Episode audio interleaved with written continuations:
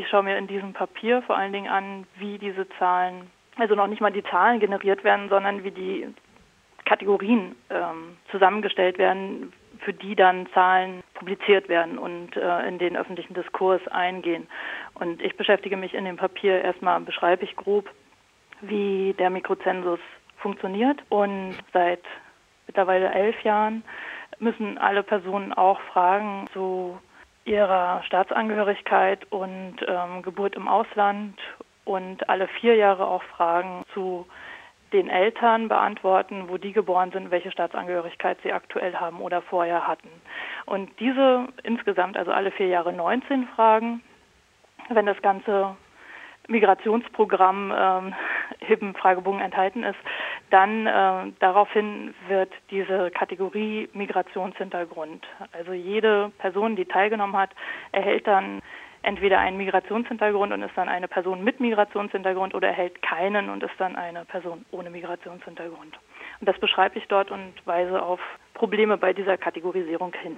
Also wird das hier auch ganz unterschiedlich definiert, je nach Voraussetzung äh, der Befragungssituation, auch dem Haushalt, habe ich gelesen. Ist es richtig? Also es kommt eben darauf an, wie der Haushalt zusammengesetzt wird. Also generell wird das gleich gemacht. Also für jeden Haushalt wird die gleiche Prozedur angewendet. Es werden die gleichen Fragen gestellt. Aber in einigen Haushalten leben zwei Generationen zusammen, das heißt die Eltern und die Kinder. Also wenn Sie jetzt noch zu Hause bei Ihren Eltern leben würden, wären dann in diesem Vierjahresturnus, dadurch, dass Ihre Eltern Fragen zu deren Eltern befragen, Daten zu ihren Großeltern im mhm. Datensatz. Und das wird dann ebenfalls genutzt, um diesen Migrationshintergrund zu bestimmen. Also in manchen Fällen, wenn es solche zwei Generationen Haushalte gibt, werden eben auch Daten zu den Großeltern genutzt. Das ist nicht immer der Fall. Also sobald sie ausziehen, dann gibt es diese Daten nicht, aber in vielen Fällen gibt es sie und dann werden sie genutzt. Und da kommt es dann eben zu so einer Abweichung sozusagen. Also wo die Daten vorhanden sind, werden sie genutzt und wo sie nicht vorhanden sind, dann nicht. Und aus meiner Sicht weiß man auch nicht, äh, wie selektiv das ist. Also wer wohnt länger bei seinen Eltern? Ähm, das ist im Grunde die Frage, die dahinter hm. steht. Nun wird der Migrationshintergrund ja sehr komplex erfasst im Mikrozensus. Inwiefern wird denn da aber noch anders differenziert, also nicht nur nach Nationalitäten? Wie komplex sind diese Ausdifferenzierungen generell? Also grundsätzlich kombiniert der Migrationshintergrund im Mikrozensus Staatsangehörigkeit und Wanderungserfahrung. Wanderungserfahrung heißt in dem Fall nur Geburt im Ausland oder auf dem heutigen Gebiet der BRD. Und ja, die Staatsangehörigkeit wird als solche abgefragt, deutsche und welche ausländische, äh, möglicherweise auch äh, welche zwei ausländischen, also auch Mehrstaatlichkeit wird erfasst. Und das wird dann genutzt, um Personen mit und ohne Migrationshintergrund zu klassifizieren.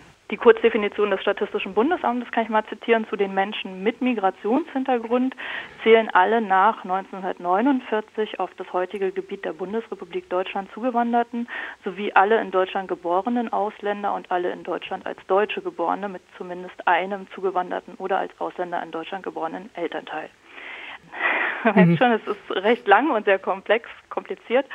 Und äh, die Jahreszahl, die hier genannt wird, ist 1949 als, als Abgrenzung sozusagen ähm, für die ja, Zuwanderung deutscher Staatsangehöriger aus den ehemaligen Ostgebieten. Und das ist gesetzt und andererseits ist dann aber bei den Eltern durch das Gesetz nochmal vorgegeben, dass 1960 als ja als als Begrenzungsjahr, also Zuwanderung nach 1960 wird für die Eltern angenommen. Das steht hier in dieser Definition nicht drin, ist dann aber klar, wenn man sich näher mit der Materie beschäftigt. Sie schreiben in Ihrem Informationspapier auch, die Erfassung des Migrationshintergrunds im Mikrozensus sei zu komplex. Dabei wird ja in dieser sehr umfassenden Ausbreitung dann vielleicht auch noch was anderes deutlich, nämlich, dass es kein einfaches Unterscheiden von, von hier bist du und nicht von hier, diese du bist deutsch und du bist aber das weniger oder wie auch immer. Ist es nicht gut, wenn genau das in der Wissenschaft behandelt und dem entgegengewirkt wird? Generell ist es gut, wenn es differenziert wird. Wir tendieren aber dazu, diese Komplexität nicht äh, zu, ja, im, im Alltag dann nicht zu sehen. Und also als, als Beispiel im Grunde ist es so, dass es ja Personen mit und ohne Migrationshintergrund gibt. Aber die Personen ohne Migrationshintergrund werden ganz häufig als Deutsche bezeichnet. Und das ist schlicht falsch, weil Personen mit Migrationshintergrund auch zu mehr als der Hälfte, also 55 bis 60 Prozent, da äh, gibt es unterschiedliche Angaben, haben die deutsche Staatsangehörigkeit.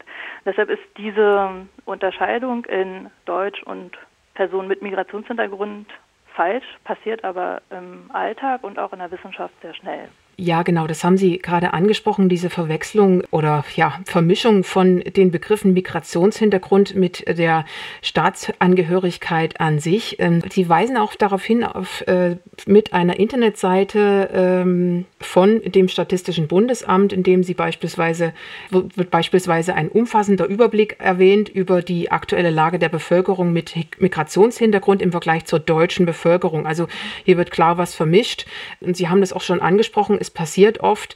Können Sie noch mal eine kurze Einschätzung geben? Das ist ja ein sehr grober Fehler. Wird das in wissenschaftlichen Publikationen häufiger? Passiert das da häufiger? In wissenschaftlichen Publikationen seltener, aber in der Rezeption dann, also wenn es wiedergegeben wird und wenn es dann in die politische Sphäre geht oder in die journalistische Sphäre, dann ist das sehr häufig, dass eben dann Deutsch mit Personen mit Migrationshintergrund gegenübergestellt wird. Personen mit Migrationshintergrund werden eben auch ähm, häufig als Zuwanderer oder Migranten bezeichnet. Äh, da würde man auch vermuten, die sind selber zugewandert. Und es gibt auch eine Überlagerung mit dem Begriff Ausländer. Und das, das ist die Problematik. Also die Personen mit Migrationshintergrund sind eben auch Deutsche mit Migrationshintergrund. Das sind nicht nur Ausländer. Das ist sogar die kleinere Gruppe da drin. Ähm, und das macht es eben schwierig für Menschen mit deutscher Staatsangehörigkeit, die selber auch gar nicht zugewandert sind, sondern ein Elternteil oder wie gesagt ein Großelternteil, sich als Deutsche zu identifizieren, wie wenn sie immer äh, dann in die Gruppe mit Migrationshintergrund getan werden und irgendwie anders betrachtet werden als Person ohne Migrationshintergrund. Noch eine Abschlussfrage habe ich, äh, und zwar ist es ja notwendig, statistisch zu erfassen, wodurch und welche Personen mit Migrationshintergrund Diskriminierung und gesellschaftliche Ausgrenzung erfahren. Also dazu können die statistische Erfassungen, wie die aus dem Mikrozensus, sind dazu wohl nicht so nützlich. Das schreiben Sie in Ihrem Infopapier, aber genau ja, dazu können die Daten nicht beitragen. Warum nicht und was müsste verändert werden? Also die in diesen Befragungen wird persönlich persönliches Diskriminierungserleben überhaupt nicht abgefragt.